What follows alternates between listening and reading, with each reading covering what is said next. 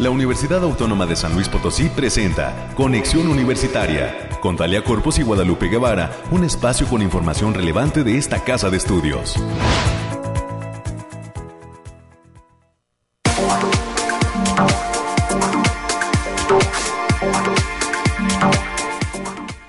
Hola, hola, ¿cómo están? San Luis Potosí, en este miércoles 17 de noviembre del 2021 al espacio de conexión universitaria. Todo lo que pasa en la Universidad Autónoma de San Luis Potosí está en estos micrófonos. Hoy tendremos la información climática con Alejandrina Dalemese. Mitad de semana, ya lo sabe, el Bariclim estará otorgando un reporte de todas las regiones de San Luis Potosí. Sigue el frillecito, continúa y seguirá en los próximos días, en los próximos meses. Así que hay que abrigarnos. Oiga, ya está la vacunación eh, pues eh, de la influenza se están abriendo algunos módulos por parte del gobierno estatal en los distintos ayuntamientos, localidades. No lo deje para después.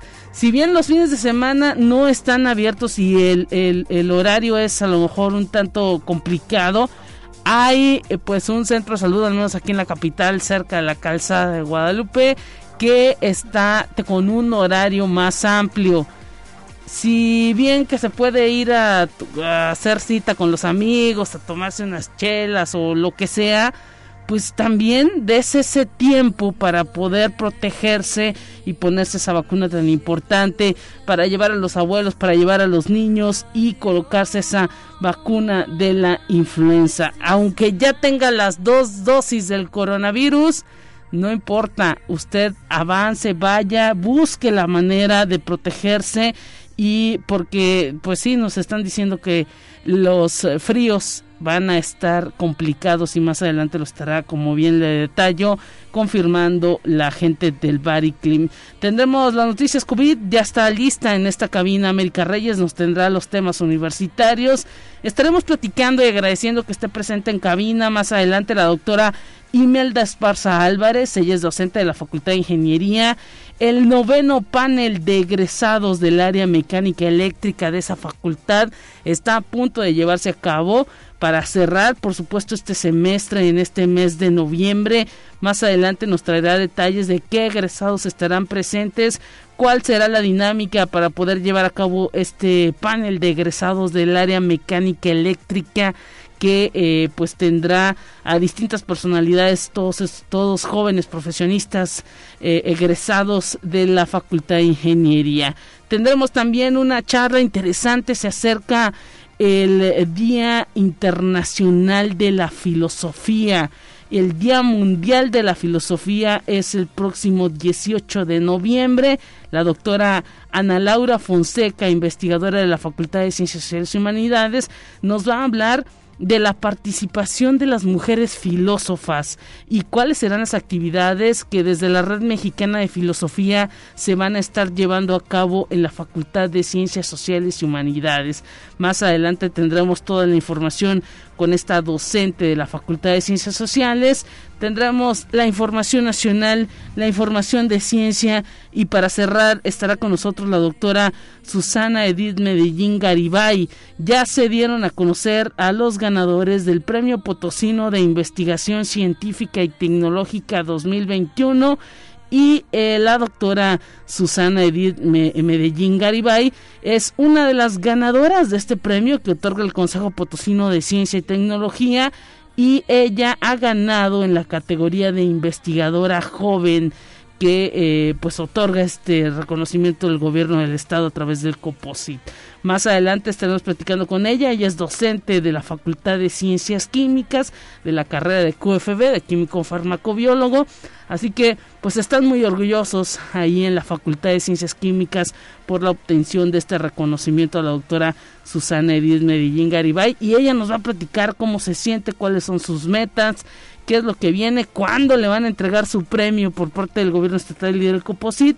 Más adelante estaremos platicando con ella. Con esto pues daremos forma a este espacio. Le recordamos en esta mañana de miércoles las líneas telefónicas 444 826 1347 444-826-1348, los números en cabina para que se comunique esta mañana con nosotros.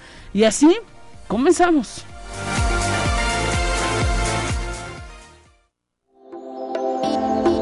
Aire, frío, lluvia o calor. Despeja tus dudas con el pronóstico del clima. Alejandrina Dalemese, te saludamos con muchísimo gusto. ¿Cómo estás? Bienvenida. Hola, muy buen día Lupita. Pues aquí te traigo el pronóstico más acertado en nuestro estado, que en esta ocasión consta del 17 al 18 de noviembre. Especificando por zona, en el altiplano potosino estarán con temperaturas máximas de 27 grados centígrados y mínimas de 8. Cielos medio nublados con espacios de sol importantes vientos ligeros de 10 kilómetros por hora y posibles ráfagas de 25 kilómetros por hora. No se descarta la formación de bancos de niebla ligeros matutinos y continúa el potencial de heladas en zonas de la sierra. En la zona media tendrán temperaturas máximas de 28 grados centígrados y mínimas de 8, cielos mayormente despejados con lapsos de nubes dispersas, vientos ligeros de 5 kilómetros por hora y posibles ráfagas de 15 kilómetros por hora. No se descartan algunos bancos de niebla en zonas de la sierra y habrá potencial de heladas en zonas serranas. También se encontrarán precipitaciones ligeras para este jueves, en especial en las partes altas de la sierra. En la Huasteca Potosina se encontrarán con temperaturas máximas de 31 grados centígrados, mínimas de 13, cielos medio nublados con las sol dispersos pero importantes, vientos ligeros de 5 kilómetros por hora y posibles ráfagas de 15 kilómetros por hora. No se descarta la formación de bancos de niebla matutinas en zonas altas y habrá potencial de heladas en zonas de la sierra. También se esperan eventos de precipitaciones generalizadas para el jueves. En la capital potosina se presentarán temperaturas máximas de 25 grados centígrados y mínimas de 7. Cielos mayormente despejados con algunos lapsos de nubes dispersas. Vientos ligeros con velocidades de 10 kilómetros por hora y posibles ráfagas de 20 kilómetros por hora. No se descarta la formación de bancos de niebla ligeros y continúa el potencial de lavas en zonas de la sierra. Nuestras recomendaciones para estos días, Lupita, es que nos sigamos cuidando, que no bajemos la guardia, que tratemos de salir lo menos posible y que usemos nuestro cubrebocas. Asimismo, avisarles que continúa el factor de radiación ultravioleta de nivel ligero, por lo que se debe considerar no exponerse al sol más de 35 minutos consecutivos en horas de mayor insolación. También habrá condiciones para la formación de bancos de niebla matutinos, especialmente en zonas de la sierra, y las mañanas se presentan frías con las tardes calientes, además de probabilidad de eventos de precipitaciones puntuales, en especial en las regiones media y huasteca debido a la entrada del Frente Frío número 9 y no se descartan ligeras heladas para las zonas de la sierra.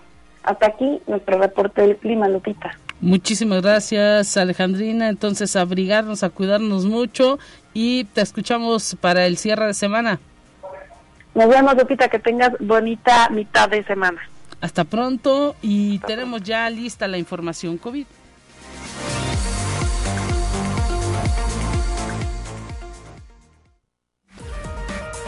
Lo más relevante del reporte COVID-19.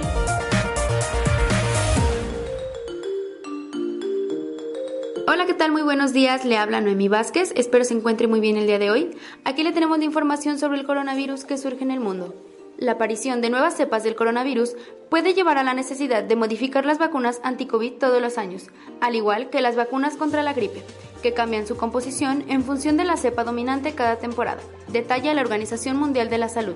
Actualmente, los investigadores están tratando de dilucidar si es posible modificar las vacunas para anular la amenaza de futuras variantes de SARS-CoV-2. Conexión Universitaria.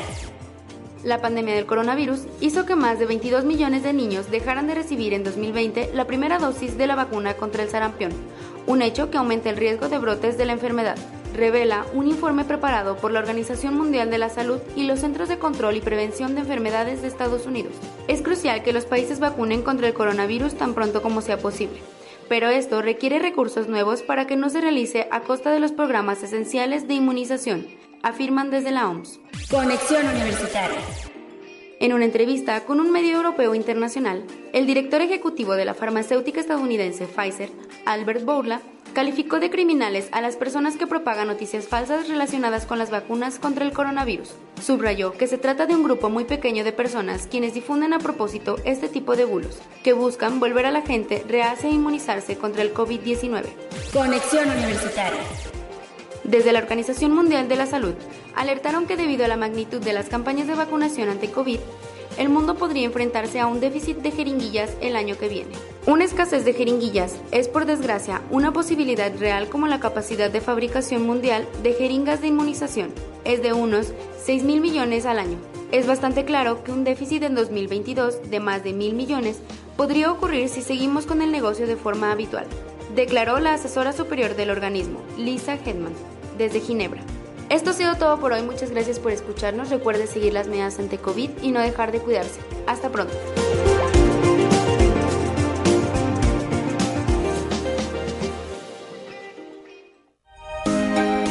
Escucha un resumen de Noticias Universitarias. América Reyes, te saludamos con gusto, te damos la bienvenida en este miércoles, ¿cómo estás?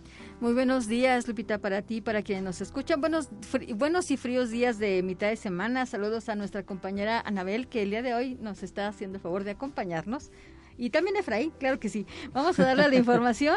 Y la Facultad de Ciencias de la Información de la OASLP busca acreditarse internacionalmente. Así lo detalló el doctor Eduardo Oliva Cruz, profesor de tiempo completo de esta entidad académica y responsable del proceso de planeación y acreditación de la licenciatura en gestión de la información, quien explicó que en fecha próxima recibirán la visita de integrantes del Consejo de Acreditación de la Comunicación y las Ciencias Sociales, CONAC-AC, con el objetivo de realizar una evaluación para obtener una acreditación internacional en los próximos cinco años. Y también en aquella entidad de eh, la Facultad de Ciencias de la Información se continúan con las actividades del segundo encuentro de mediadores y promotores de la lectura, que en este día a partir de las 12.30 ofrecerá la conferencia Ocio, Contexto y Globalización, Prácticas de la Lectoescritura en Infantes, la cual será a cargo del sociólogo José Luis Paredes, egresado de la especialidad de Procesos Culturales Lectoescritores de la UNACH. La cita a través de Facebook, la Facultad de Ciencias de la Información o ASLP. Y con el lema Preparándonos para el futuro, iniciaron las actividades de la vigésimo segunda Semana de Derecho y Criminología de la Facultad de Derecho, abogado Ponciano Arriaga Leija, que permanecerá, permanecerá hasta el 22 de noviembre a través de eventos en línea y presenciales. La ceremonia de apertura tuvo lugar en el auditorio del plantel y contó con la bienvenida del secretario general de la OASLP, el maestro Federico Arturo Garza Herrera. En su mensaje manifestó que este es uno de los mejores escenarios para que alumnas y alumnos abreven conocimientos, reafirmen los ya alcanzados y adquieran herramientas y conocimientos esenciales también como parte de las actividades de la Semana de Derecho, el día de hoy se va a presentar la ponencia de la doctora Violeta Méndez Carlos Silva, quien es coordinadora de la licenciatura en Derecho. El tema es impuesto global y esta charla será presencial en el aula Magna Félix Fernández a partir de las 10 de la mañana. Y también estamos, eh, empezó también Lupita la, la Semana de Ingeniería y como parte de las actividades por la 36 Semana Estudiantil de la Facultad de Ingeniería se presenta la conferencia virtual Contaminación del agua en México a cargo de la doctora Luz Adriana Arias Hernández, quien es docente de la Universidad de Guanajuato. Para mayor información sobre el ingreso a las actividades en línea, pueden seguir el Facebook Facultad de Ingeniería UASLP. Pues atención porque son temas interesantes este asunto de la contaminación del agua. La Facultad de Ingeniería siempre con muchísimas actividades. Nos decían que eran alrededor eh, de más de 300 actividades las que estarán organizando dentro de la semana estudiantil y pues que los jóvenes las aprovechen, América. Exactamente, y, poquito a poco estamos retomando todas estas semanas que ya se extrañaban. El, año pasado sí estuvo un poquito complicado y afortunadamente todos se están haciendo de manera virtual y presencial, entonces ya estamos a un, a un pasito más de la, de la normalidad y vamos a seguirle la División de Desarrollo Humano a través del Departamento de Capacitación, Evaluación y Desarrollo en colaboración con el Centro de Idiomas. Invitan al personal activo de esta casa de estudios a realizar su registro para presentar el examen de ubicación de forma virtual para los cursos gratuitos de inglés de enero a julio 2022. Periodo para registro es del 16 al 30 de noviembre. Para mayores informes en el Facebook la UASLP. Y la Facultad de Ciencias Químicas invita a unirse a la charla Previniendo el acoso laboral en el futuro profesionista universitario, la cual estará a cargo de la maestra Ruth Evelyn Rodríguez Celia del Centro de Salud Universitario. La charla está dirigida a estudiantes de las licenciaturas y del posgrado de la entidad. La transmisión será a través del canal de YouTube de la Facultad de Ciencias Químicas o ASLP en punto de las 9 de la mañana, es decir, ya empezó. Así es, y pues ojalá, ojalá que les vaya muy bien. Así es, y en temas culturales, la División de Difusión Cultural presenta un café con Jesús Galindo, una charla con el autor sobre el amor en la poesía a través de su obra Silencio, alguien grita. La cita es mañana, jueves 18 de noviembre, a, partir de las 19 horas. Los interesados pueden seguir la transmisión a través del Facebook Live de Cultura UASLP. Y el día de hoy, miércoles 17 de noviembre, ahí en Metalurgia, como parte de las jornadas 25N, Espacios Universitarios, universitarios libres de violencia hacia las mujeres, se invita a la comunidad universitaria en general a la plática, espacios universitarios libres de violencia para las mujeres. Las citas a partir del mediodía a las 12 horas. Pueden seguir la transmisión en vivo por Facebook Live de la Defensoría de Derechos Universitarios UASLP. Pues muchísimas gracias, eh, América, y agradecemos también a la librería universitaria que nos ha pedido que eh, pues demos difusión de esta importante actividad también que se va a llevar a cabo el día de mañana eh, a la dirección de fomento editorial que estará presentando eh, pues esta colección Montejano y Aguiñaga tres libros de Rafael Montejano y Aguiñaga mañana al mediodía la presentación correrá a cargo de Patricia Ramos Fandiño, eh, Francisco Gerardo García Rojas Flores y Gerardo Vela de la Rosa. Esto se va a llevar a cabo en el Centro Cultural Caja Real, en Madero y Aldama sin número, aquí en el centro de San Luis Potosí. Y la transmisión será a través del Facebook Live de Librería UASLP o del Facebook Live de la Librería universitaria. Así que, pues la Dirección de Fomento Editorial y Publicaciones nos invita a mañana a seguir al mediodía esta presentación de la colección Montejano y Aguiñaga. Y pues en esta mañana ya son las nueve con dieciocho. Vamos a continuar en este espacio informativo.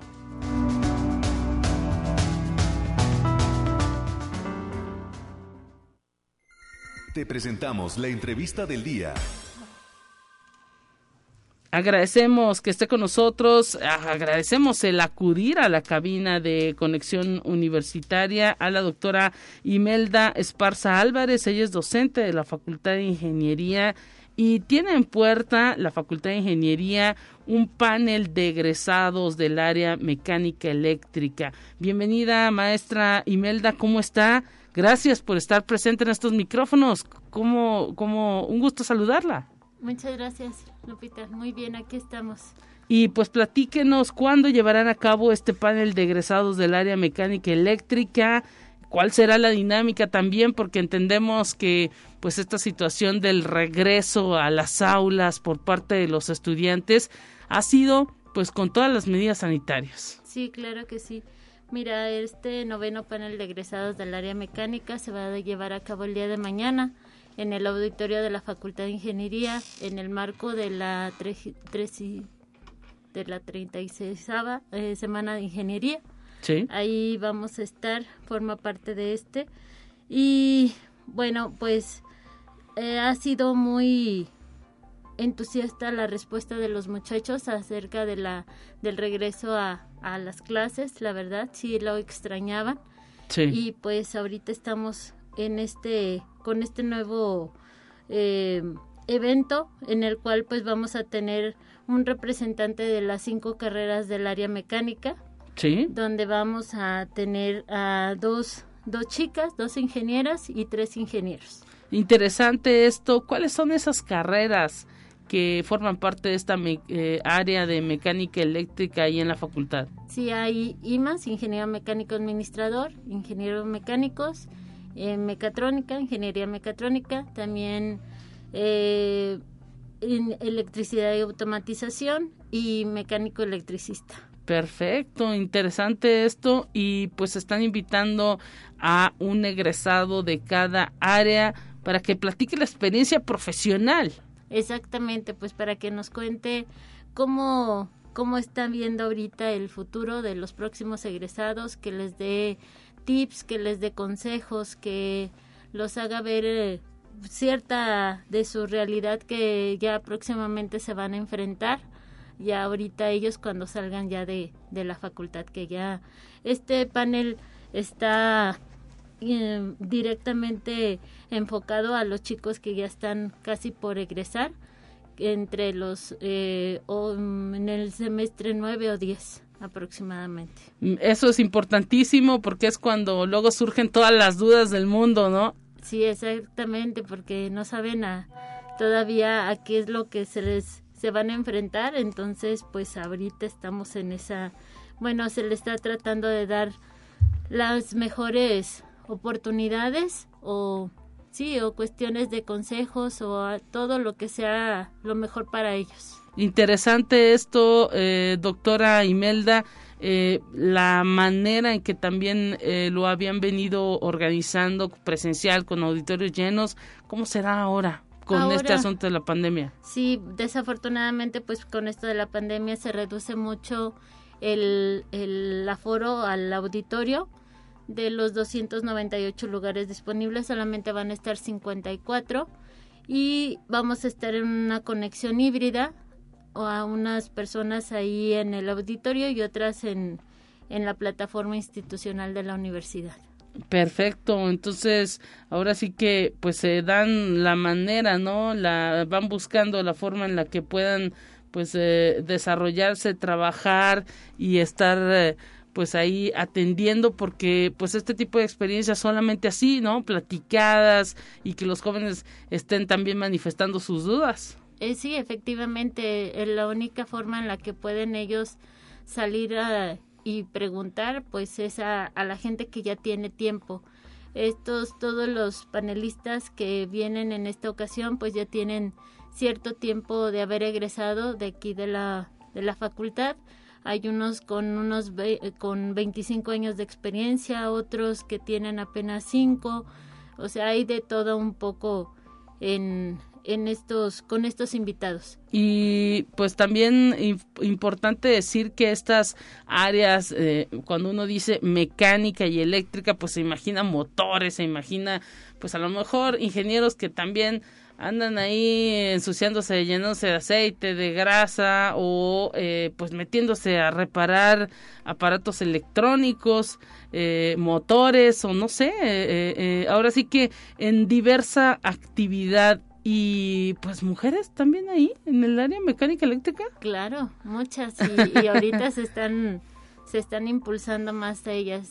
Hay una chica, está Miroslava, que ella es eh, la dueña de su empresa. Sí. A partir de los estudios adquiridos allí en la facultad y de empezar muy temprano su, su etapa laboral, de ahí se dio la oportunidad y vio un nicho de oportunidad y ella generó su, su empresa. Mire, interesante. ¿De qué es más o menos el...? Hace instalaciones eléctricas. Mire, nada más. Y, pues ella coordina. Efectivamente, ella es la dueña, literal.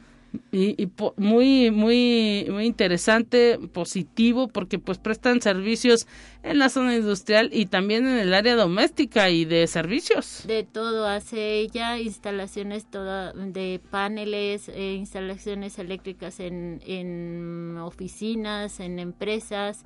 Eh, ella le ha dado oportunidad a, a varios de los de los chicos que ahorita están por, por egresar, pues para que se vayan fogueando y pues vayan teniendo ahí oportunidades. Mire, pues eh, eso es el, el autoempleo, el, em, el, ser emprendedor es parte también de la cultura que se va, pues ahora sí que promoviendo dentro de los profesionistas universitarios y qué mejor si en el área eh, mecánica eléctrica pues las chicas también van viendo esas áreas de oportunidad, el tener su, la, un negocio propio, pues es eh, muy alentador, incluso pues eh, hace, ¿no? Más, más válido el esfuerzo. Claro, y ella a pesar de su juventud eh, vio, pues ahorita es una muy buena emprendedora. estará platicando ella eh, esa experiencia, ¿no? Eh, próximamente. Sí. Recuérdanos las fechas, si pues hubiera jóvenes a lo mejor que, que, que, están interesados por alguna de estas carreras del área mecánica eléctrica y que a lo mejor ya en enero les toca pues hacer estos trámites y quisieran escuchar a estos profesionistas para decidir porque luego uno no sabe mucho las diferencias entre eh, eh, ingeniero mecánico o ingeniero mecánico electricista o ingeniero en mecatrónica o sea todos traen esta palabra de mecánica pero eh, no Mm, se hace uno bolas con las diferencias y sobre todo los chavos de bachillerato eh, a lo mejor les, les llamaría la atención eh, dónde pueden ver o van a transmitir por redes, ¿cómo va a estar esto? Sí, bueno, va a estar eh, como forma parte de la Semana de Ingeniería este evento. Sí. Ya está el programa en, en el Face de la Facultad de Ingeniería y Sí. ahí está la liga para que al que guste pudiera ingresar y escuchar. Y, y se queda. Ajá, exactamente. Ah, pues ahí está la invitación entonces, eh, Facultad de Ingeniería USLP en el Facebook, Sí, revisar el programa de la semana eh, académica y pues ahí ver qué, en qué momento eh, se lleva a cabo y dónde queda ese video, ¿verdad? sí, efectivamente, ahí va a estar, ahí va a estar en el, en nosotros, ahí en, en el repositorio de ahí del, del Face. También, eh, bueno, pues va a ser el día de mañana, 20 de noviembre, digo, perdón, 18 de, de noviembre Sí. a las 6 de la tarde. Perfecto, pues atención con todas las medidas sanitarias llevándose a cabo este evento. Enhorabuena a todos los jóvenes que formen parte de esta actividad, el noveno panel de egresados del área mecánica eléctrica. Enhorabuena también por todas las historias de éxito. Imagino que ustedes como maestros de estos egresados pues se sienten orgullosos. Claro, mucho, la verdad que sí. Eh, volver a ver a, como, bueno, reitero de esta Cintia, ella fue mi primera generación, o mi primera clase en la Facultad de Ingeniería. Wow. Y ahora verla ya como toda una empresaria realmente es muy gratificante uh, para mí como profesor, de haberla tenido, de haberla visto crecer. Ajá, y ahora ya con su nueva empresa es, es muy gratificante para mí. Bueno, pues ahí está también lo que los profesores eh, pueden vivir en esa formación constante de generaciones de ingenieros y pues así sucede en la universidad con todos los maestros que están pues también aportando ese granito de arena en el área del conocimiento. Esperemos que haya mucha suerte. Gracias, eh, doctora Imelda Esparza a Álvarez por venir hasta acá. Sabemos que también eh, implica un gran un gran esfuerzo, pero pues eh, sabemos que también le gustan estas cabinas y gracias también en este espacio estamos también con todas las medidas sanitarias para poder eh, pues estar transmitiendo totalmente en vivo. Sí, muchísimas gracias nuevamente por, por todas las invitaciones. Nos vamos a la pausa. Volvemos con más.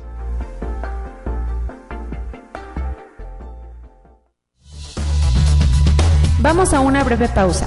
Acompáñanos.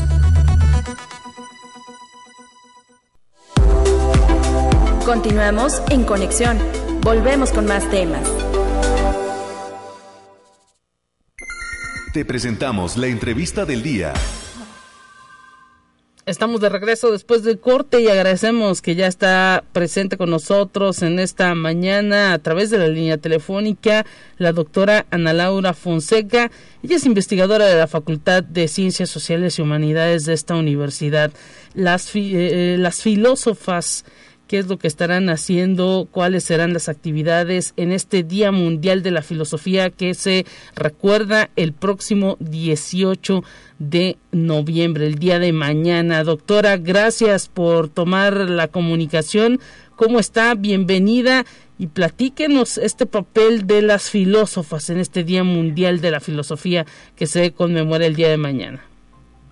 Lupita, muy buenos días. Muchísimas gracias por la oportunidad de estar nuevamente aquí en, tu programa. Eh, pues estoy muy contenta de poder compartir con todo el auditorio eh, justamente estas actividades que se van a llevar a cabo el día de mañana, eh, que es el día, como ya bien lo mencionabas, el Día Mundial de la Filosofía. Desde el año 2005, la o Organización eh, de las Naciones Unidas a través de la UNESCO ha declarado el tercer jueves de cada eh, mes de noviembre como el Día Mundial de la Filosofía y eso en este año nos toca el día de mañana.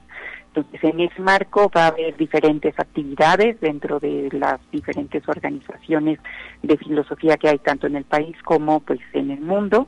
Y en este caso en particular, eh, a mí me gustaría compartirles las actividades que va a realizar la Red Mexicana de Mujeres Filósofas. Esta red eh, se ha conformado hace dos años eh, de una manera paralela a la red de mujeres filósofas de América Latina que eh, está asociada a la UNESCO eh, y que tiene como objetivo acercarse al cumplimiento del objetivo 5 de la Agenda 2030, que es lograr la igualdad entre los géneros y empoderar a todas las mujeres y las niñas. en ese contexto es que se genera también hace dos años, como mencionaba, en México la red eh, mexicana de mujeres filósofas. Y pues el día de mañana, muy este, contentas, vamos a estar compartiendo diferentes actividades. La primera de ellas es a las 9 de la mañana, es una misa eh, que está titulada Filósofas pensando las humanidades y las ciencias. Y una segunda misa a las 11.30 que es está titulada Violencias Políticas y una tercera mesa a las 4 de la tarde que se titula Violencia y Género. Y la clausura será a las 6 de la tarde. Estas actividades están siendo organizadas por diferentes entidades académicas de todo el país. Eh, diferentes colegas de estas eh, universidades hemos colaborado eh, para organizar todos estos eventos. Entonces no están localizados en un solo lugar físico, sino que pues ahora sí que aprovechando las eh, facilidades que nos brinda la tecnología. Eh, vamos a estar eh, repartidas a lo largo de todo el territorio nacional haciendo estas actividades eh, de manera sincrónica, pero pues cada quien desde su localidad. Así es interesante, pues que esta universidad estará teniendo participación específicamente en la primer mesa que usted nos está detallando. La transmisión en vivo comienza a las 9 de la mañana el día de mañana. Háblenos de este perfil que han elegido para formar parte de esta primer mesa. Sí, eh, pues sí, justamente a mí me ha tocado colaborar en la coorganización de esta primera mesa que se titula Filósofas pensando las humanidades y las ciencias. Eh, como saben, este, bueno, yo, eh, mi área de especialidad es la filosofía de la ciencia y con colegas que trabajan también en eh, áreas relacionadas hemos organizado esta mesa eh, justamente para ver, hacer ver la relación entre las humanidades y las ciencias. Entonces, en esta mesa va a participar eh, la doctora Liliana García Rodríguez de la Universidad de Guanajuato, la doctora Manuel de Barbosa, quien es también docente de aquí de la Facultad de Ciencias Sociales y Humanidades en la Universidad Autónoma de San Luis Potosí, desde casa, y la doctora Carolina de Petris, quien es eh, del Centro Peninsular en Humanidades y Ciencias de la UNAM en Mérida, y la doctora Ivonne Payares Vega, eh, quien es docente de la Universidad Autónoma del Estado de Morelos. Eh, y todas ellas tienen, digamos, como común denominador que trabajan ya temas de filosofía, ya sea relacionados con la reflexión acerca de las artes, de, por ejemplo, el caso de Diana García, que ella trabaja sobre eh, sobre cine y en el caso de Academia de Petri sobre literatura. Y eh, el otro perfil es quienes trabajan eh, temas filosóficos relacionados con las ciencias. En el caso de la doctora Manuel Vega, ella trabaja sobre arqueología y la doctora Ivonne Pellares sobre filosofía de las matemáticas. Entonces es variado, pero tiene como objetivo mostrar que tanto las disciplinas científicas como las disciplinas humanas eh, están relacionadas y que pueden eh, convivir y tener un diálogo fructífero. Así es, importante esto porque pues ahora sí que cada vez, eh, doctora Ana Laura Fonseca, se ve una mm, eh, participación de distintas disciplinas para poder resolver los problemas del mundo. Los grandes problemas que aquejan a la sociedad no se resuelven por una sola profesión, sino pues que se requiere que todo sea multidisciplina y pues eh, es ahí donde la filosofía pues puede ingresar prácticamente en todas las áreas. Sí, claro que sí, esto es este, muy importante en un mundo tan interconectado como el que tenemos ahora. Es muy importante poder establecer ciertas eh, eh, puentes de comunicación entre las diferentes disciplinas, porque justamente hay una, por un lado, una interconexión muy grande, pero por otro lado también hay una hiperespecialización que a veces nos hace difícil esa comunicación. Y creo que el papel de la filosofía, entre otros, puede tener eh, está también ahí en, en, este eh, sentido de buscar puentes y tratar de establecer una mejor comunicación entre las diferentes disciplinas, encontrar puntos en común, también diferencias que puedan ser enriquecedoras para eh, las para cada una de las disciplinas. A veces encontramos inspiración, digamos, motivaciones y nuevas ideas en disciplinas que no nos habíamos imaginado. Podemos encontrar que hay problemas que son estructuralmente comunes a diferentes disciplinas y que por lo tanto podrían intentarse resolver de la misma forma, aunque aparentemente eso no, no, no se viera, ¿no? Y que después de una reflexión eso aparece. Y creo que eso va a ser también muy eh, en, una mesa tan variada eh, eh, como la que vamos a tener mañana a las nueve de la mañana, pero que al mismo tiempo se pueda ver cómo todo eso se conecta.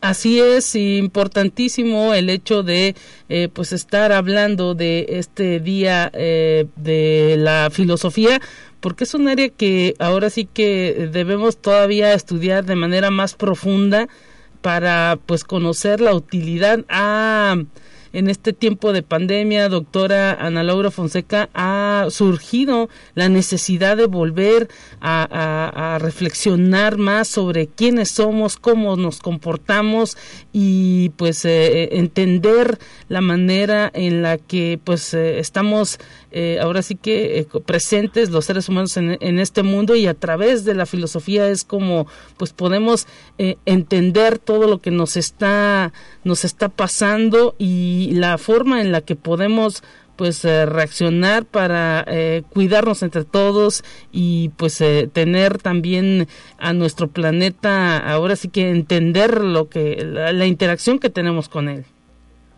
sí claro que sí tocas un tema muy importante creo que a veces la filosofía es un campo poco conocido y difícil de definir y difícil de expresar quizá eh, exactamente a qué se dedica o qué es lo que hacemos. Pero creo que una manera eh, que está bastante relacionada con lo que tú acabas de mencionar es justamente pensar que la filosofía nos invita a reflexionar acerca de aquello que hemos dado por sentado y que de pronto por diversas situaciones nos damos cuenta que quizá no era tan natural o no era tan evidente. Y una situación como la que tenemos ahora a raíz de la pandemia pues nos enfrenta justamente con situaciones de este tipo. Dábamos por sentada cierta eh, manera de movernos en el mundo, cierta manera de cosas, eh, cierta eh, salud, por ejemplo, no ciertas condiciones de salud, ciertas condiciones en nuestras escuelas, en nuestros trabajos, que de pronto eh, se nos ha impuesto la necesidad de reflexionar acerca de si de verdad tienen que ser las cosas de esa manera o si hay una manera distinta de hacer las cosas y de enfrentar diferentes problemas y creo que ese es básicamente un ejercicio filosófico, ponerse a pensar si podemos hacer, si la manera en la que estamos haciendo las cosas en los diferentes campos de la actividad humana es la forma apropiada de hacerlas. Digamos que en algún sentido es como eh, reflexionar y hacer un diagnóstico acerca de las situaciones que tenemos, acerca de pues, nuestro sistema de salud, de nuestros sistemas educativos, de nuestros sistemas de gobierno, en las muy diferentes áreas, ¿no? También del papel, por ejemplo, del arte, de lo importante que es para el bienestar mental y para el bienestar humano en general, ¿no? Entonces creo que esta situación, yo creo que es eh, muy propicia para dar a conocer y a como cuál es la importancia de la reflexión filosófica en nuestra vida cotidiana y por qué eso de verdad la reflexión filosófica tiene que ver con nuestro día a día y la manera en la que enfrentamos diferentes problemas. Perfecto, pues mañana hay que estar pendientes de estas eh, transmisiones a través de el eh, Facebook de Ciencias Sociales y Humanidades. Ustedes están promoviendo todo lo que estará realizando la Red Mexicana de Mujeres Filósofas el día de mañana a partir de las nueve de la mañana y pues eh, enhorabuena también porque la facultad se suma a esta red a nivel nacional que tiene contacto, nos decía doctora, con eh, pues eh, redes internacionales.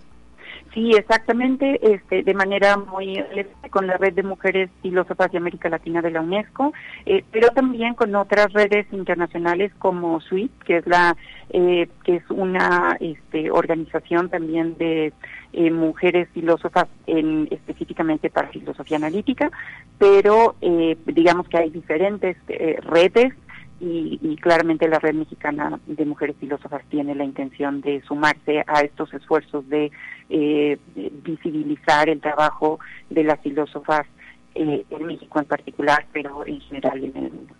Pues ahí está esa invitación para estar pendiente de estas actividades. Doctora eh, Ana Laura Fonseca, gracias por estar presente en estos micrófonos de la radio universitaria.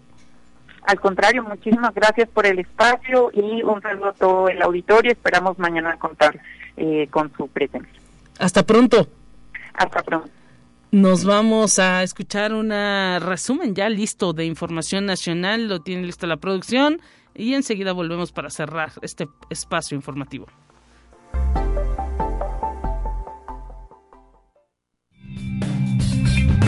Entérate qué sucede en otras instituciones de educación superior de México. En la primera decisión donde la Suprema Corte de Justicia de la Nación admite una controversia constitucional y reconoce violaciones a la autonomía universitaria, el máximo representante del Poder Judicial del país admitió la controversia constitucional promovida por la UDG y ordena al gobierno de Jalisco no disponer de los 140 millones de pesos destinados a la construcción del Museo de Ciencias Ambientales. Luego de esta decisión, el rector general de la UDG, doctor Ricardo Villanueva Lomelí, insistió en apelar al diálogo con el gobierno de ese estado. Conexión Universitaria.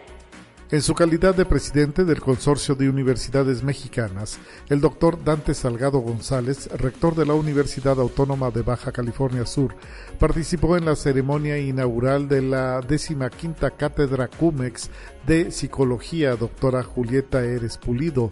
En su mensaje, el doctor Salgado González destacó que el CUMEX es un organismo que se constituye como un espacio común para la educación superior de buena calidad en el país. Conexión Universitaria. El Consejo Universitario de la Universidad Autónoma del Estado de Morelos eligió a Javier Siqueiros Torre como nuevo integrante de la Junta de Gobierno de la universidad y ratificó a dos directores de unidades académicas del sur de la entidad, en sesión extraordinaria realizada en el gimnasio del Campus Norte. La Junta de Gobierno tiene entre sus funciones formular la terna para la designación del rector, el nombramiento y remoción del titular del órgano interno de control, el auditor externo de la universidad y participar de la solución de los conflictos que surgieran entre las autoridades universitarias. Conexión Universitaria. Luis Arriaga Valenzuela, sacerdote jesuita, cierra su encargo como rector del ITESO y asumirá la rectoría de la Universidad Iberoamericana en la Ciudad de México después del 17 de enero del 2022. Corresponde a la Junta de Gobierno de la Universidad nombrar al nuevo rector a propuesta de la provincia mexicana de la Compañía de Jesús con la anuencia del ITESO AC y previa consulta al Consejo Universitario y al equipo de jesuitas. Estos procedimientos se llevarán a cabo a la brevedad con el propósito de que el nuevo rector del ITESO esté nombrado antes de que finalice el rectorado del doctor Luis Arriaga.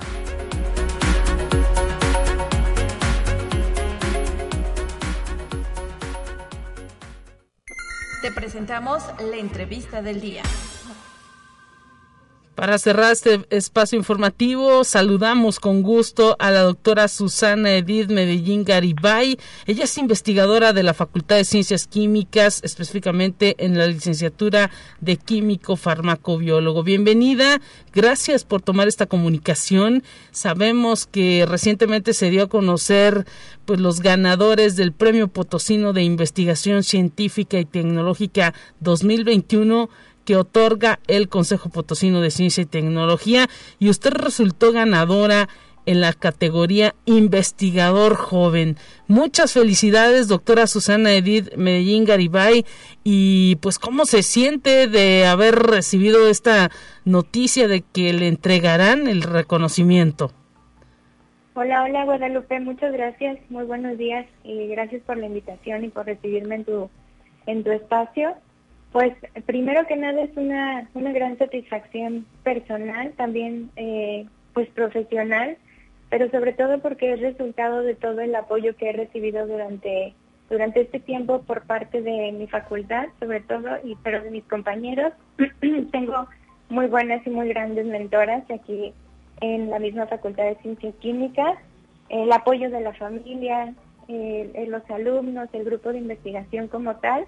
Entonces, pues creo que esto es eh, reflejo de todo este de todo este trabajo y del impulso que he recibido durante durante estos años. Es, es eh, resultado es un reflejo de todo, de, varios años de, de, trabajo, pero pues no es no es solo, es en, en equipo y con un muy muy buen grupo de investigación. Muchas gracias pues eh, en equipo y el asunto es que también a lo mejor representa eh, luego los premios representan compromisos porque pues hay que continuar eh, buscando luego ya quizá el galardón de la consolidación, ¿no? bueno, sí, eso ya es muy a, largo plazo, pero es verdad que es una gran una gran responsabilidad. hay mucha gente que está siguiendo nuestro, bueno, no nuestros pasos, pero que confía en nosotros y que se avienta a venir a trabajar al laboratorio, a estar con nosotros en, la parte de la farmacometría, de la farmacocinética en la Facultad de Ciencias Químicas, es pionera en, en ese tema a nivel nacional. Ahora ya estamos pues brincando a nivel Iberoamérica y a nivel internacional. y vienen estas nuevas generaciones eh, tratando de aprendernos un poco y para nosotros es un gran reto el día a día estar siempre como a la vanguardia y tratar de actualizarnos y de mantenernos vigentes para ellos, para que para que aprendan y para que eh, se especialicen en esta área que, que en algún momento pues les, inyectamos esa pasión y esas ganas por aprender la parte de esta parte de, de la farmacia. Entonces sí, claro que es una, una gran responsabilidad. Nos dice, perdón, nos dice que pues eh, es farmacocinética. ¿A qué nos referimos? La gente que nos está escuchando en el radio, pues a lo mejor no tiene mucho contacto. Sí conocen, pues, el, término de farmacia, el, término de fármaco. Ahora con este asunto de la pandemia, pues se ha hecho más popular estos términos. Pero cuando nos dice farmacocinética, exactamente qué estudian, eh, eh, pues los los medicamentos. Así es, como tal estudiamos cómo transcurre un fármaco por el organismo, qué le hace al cuerpo a este fármaco desde el momento, exacto, desde el momento que entra al cuerpo hasta que sale, en palabras muy coloquiales y muy eh, breves. Entonces, eh, nosotros nos abocamos a ver cómo es el fármaco como tal cuando se aplica ya en una población en especial, ¿sí? en sus dosis estándar y de manera habitual como la prescribe el médico, un farmacéutico clínico que está abocado a la parte de farmacocinética como tal, que se escucha luego muy eh, complicado, pero es muy aplicado en la práctica clínica porque nosotros tenemos la habilidad y toda la capacidad de saber decir si la dosis está bien o si le falta o si le sobra, pero no más decir le falta o le sobra, sino cuánto. Oiga, y, y, luego cuando los doctores nos recetan la mitad de las pastillas y son pequeñísimas. Sí, claro, también. Sí, ya sabemos que es todo, es todo un tema. Y sí, la verdad es que el grupo de investigación de aquí de la Facultad de Ciencias Químicas se ha abocado a que todo eso sea algo mucho más medible. Hasta el dividirte una, una tableta que necesitas tomar en una dosis especial, pues buscar alguna otra estrategia para que no tengas que estarla partiendo tú desde casa. Interesantísimo. Tratamos de impactar a todos esos niveles, a nivel de población, de la gente que nos pide, eh, pues nos hacen sus preguntas, desde cómo me lo tengo que tomar, cuánto, en qué momento, qué pasa si se me olvida, eh, bueno, hasta esto, la intervención eh, a nivel clínico de decirle al médico cuánto le tienes que dar en realidad a ese paciente. Y luego todos los proyectos de investigación que, que pues se reflejan en, artículos científicos que luego se utilizan alrededor del mundo para hacer estas, estos ajustes de dosis más precisos. Mire, interesantísimo. Y bueno, también usted como mujer, ¿cómo se siente? Sabes que luego también aquí nos lo han dicho en estos micrófonos, pues las mujeres dominan el área de la química y más las áreas de la de la, de la licenciatura de químico farmacobiólogo. Así es, así es. Estoy rodeada de grandes mujeres eh, de que son muy empáticas, que me apoyan muchísimo y apoyan entre todas. Sí. Eh, somos un grupo muy grande, pues de hecho nuestra nuestra directora también es mujer, la secretaria general, la secretaria académica, muchas de las eh, profesoras que están aquí también lo son, la coordinadora de posgrado y bueno, eh, así me puedo ir. Entonces sí, es un, es un grupo muy grande de mujeres y sin duda eso también impulsa mucho y, y es, es un gran apoyo. Como mujer, pues realizada, muy contenta, pero sobre todo esto es reflejo de ese grupo de mujeres que, que me apoya y que están detrás de, de este reconocimiento. Rápidamente, porque ya nos quedan muy poquitos minutos, ¿cómo? Y sabemos que usted también está ocupada eh, tomando por ahí un curso, porque pues los docentes no dejan de capacitarse. Eh, ¿Cuándo le entregan el reconocimiento y cómo se llama ese laboratorio donde usted se desempeña ahí en la Facultad de Ciencias Químicas? Bueno, el laboratorio es el Laboratorio de Biofarmacia y Farmacocinética, es un laboratorio de docencia y de investigación aquí en la Facultad de Ciencias Químicas y el reconocimiento pues aún no lo sé, en la convocatoria nos ponían 25 de noviembre, pero creo que aún no está la fecha como confirmada. para sí confirmada para recibir el bueno por lo pronto está contenta porque ya le dijeron que ganó. La verdad es que sí muy contenta. Ojalá ojalá que eh, sea pronto la entrega y por supuesto pues estará ahí el gobernador del estado eh, el licenciado Ricardo Gallardo entregando estos premios que otorga el Consejo Potosino de Ciencia y Tecnología. Y pues muchas felicidades, doctora Susana Edith Medellín Garibay, investigadora de la Facultad de Ciencias Químicas, que ha obtenido el premio eh, Coposit Investigador Joven en este premio potosino de investigación científica y tecnológica. Un abrazo hasta la Facultad de Ciencias Químicas y gracias. Muchas gracias por el espacio y hasta luego. Buen día. Con esto nos despedimos, amigas y amigos. Gracias por el favor de su atención. Pásela bien y quédese en sintonía de Radio Universidad.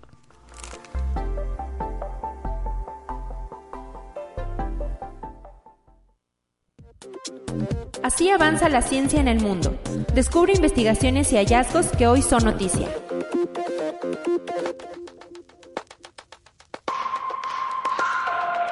El Ministerio de Defensa de Rusia comunicó que llevó a cabo con éxito una prueba que tuvo como resultado el derribo del satélite soviético Selina D, ya inoperativo, pero que estuvo en órbita desde 1982.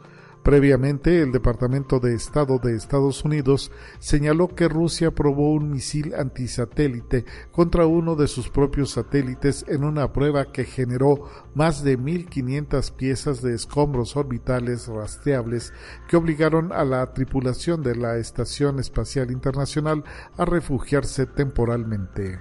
Conexión Universitaria la Asociación de Fútbol de Jordania presentó una queja formal dirigida a la Confederación Asiática de Fútbol solicitando una verificación de género de la portera de la selección iraní, indicando que podría tratarse de un hombre que se hace pasar por mujer.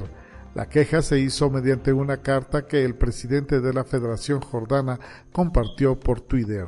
Conexión Universitaria la balanza comercial agroalimentaria del país, agropecuaria y agroindustrial, alcanzó un superávit de 5.415 millones de dólares, informó la Secretaría de Agricultura y Desarrollo Rural. El valor de las exportaciones agroalimentarias de México al noveno mes de 2021 fue el más alto reportado en 29 años, derivado de 32.753 millones de dólares de exportaciones y 27.339 millones de dólares de importaciones. Conexión Universitaria en el Reino Unido, el programa de inmunización contra el VPH prácticamente ha eliminado con éxito el cáncer de cuello uterino en mujeres nacidas desde el 1 de septiembre de 1995 que fueron vacunadas, con datos de un registro de cáncer de base poblacional recabado entre 2006 y 2019.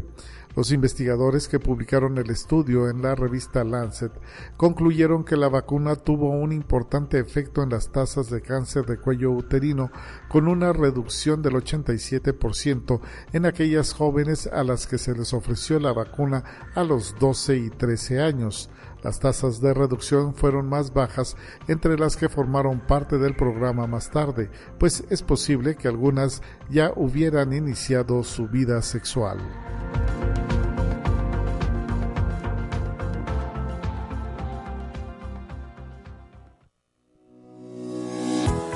La Universidad Autónoma de San Luis Potosí presentó Conexión Universitaria con Talia Corpus y Guadalupe Guevara.